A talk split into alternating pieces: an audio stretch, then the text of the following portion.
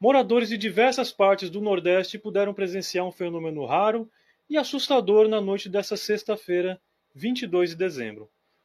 Uma imensa bola de fogo cruzou o céu por volta das dez e meia da noite, deixando um rastro de detritos luminosos por onde passava.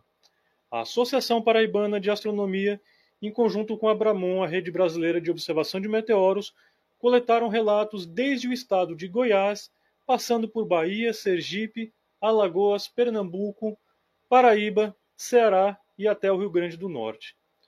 Também houveram inúmeros vídeos que registraram objeto luminoso rasgando o céu, circulando nas redes sociais. Muitos dos que presenciaram o ocorrido ficaram assustados, se perguntando o que teria provocado aquilo e se haveria algum risco. Após análise dos vídeos e dos relatos que chegaram de vários estados, a Abramon concluiu que o fenômeno foi provocado pela reentrada de lixo espacial na atmosfera da Terra.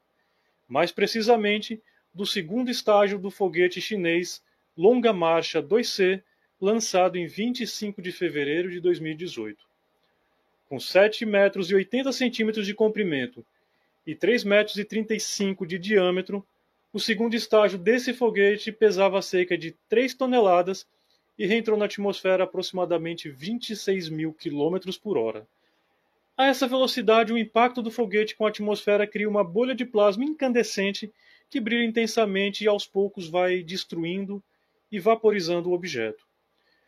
Como isso ocorre em altitudes muito elevadas, geralmente entre 100 e 70 km acima do solo, o fenômeno pode ser visto de longas distâncias.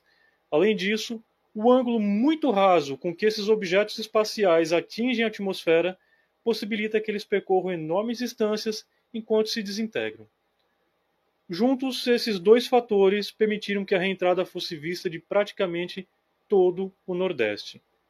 Agora, Apesar de parecer assustador, reentradas como essa não oferecem grande risco para a população em solo. A maior parte do corpo do foguete é completamente vaporizado durante a passagem atmosférica.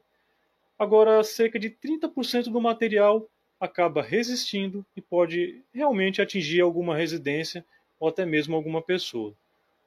Os riscos são muito baixos, mas como a quantidade de lançamentos e, consequentemente, de material entrando na atmosfera vem aumentando nos últimos anos, isso pode passar a ser uma preocupação real em um futuro próximo.